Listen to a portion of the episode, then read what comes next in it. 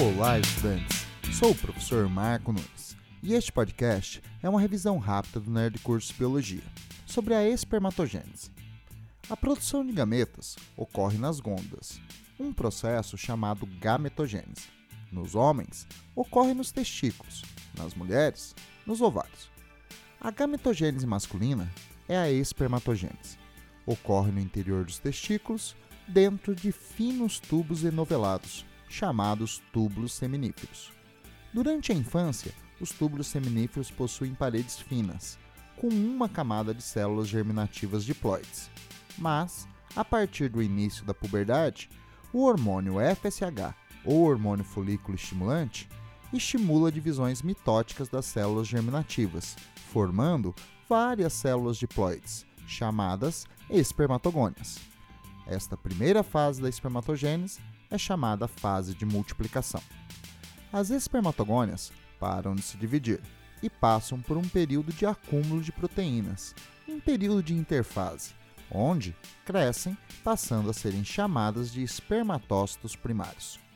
Esta é a segunda fase da espermatogênese, a fase de crescimento. Após crescerem, cada espermatócito primário passa por divisão meiótica, formando, durante a meiose 1, dois espermatócitos secundários haploides, pois a meiose 1 é reducional. Cada espermatócito secundário sofre a segunda divisão meiótica, formando quatro espermátides haploides, pois a meiose 2 é equacional.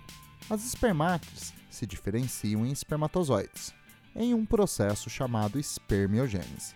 Durante a espermiogênese, a espermate perde parte do seu citoplasma, adquirindo uma forma hidrodinâmica, com cabeça, peça intermediária e flagelo. Também perde a maioria das organelas celulares, exceto o núcleo, as mitocôndrias e o complexo de Golgi. As mitocôndrias se agrupam na peça intermediária e fornecem ATP para a movimentação do flagelo. As várias bolsas do complexo de Golgi se fundem formando uma bolsa única, chamada acrosoma, localizado na cabeça do espermatozoide. No interior do acrosoma há enzimas hidrolíticas, capazes de digerir as camadas protetoras do ovócito secundário durante a fecundação. A meiose e a espermiogênese ocorrem na terceira e última fase da espermatogênese, a fase de maturação.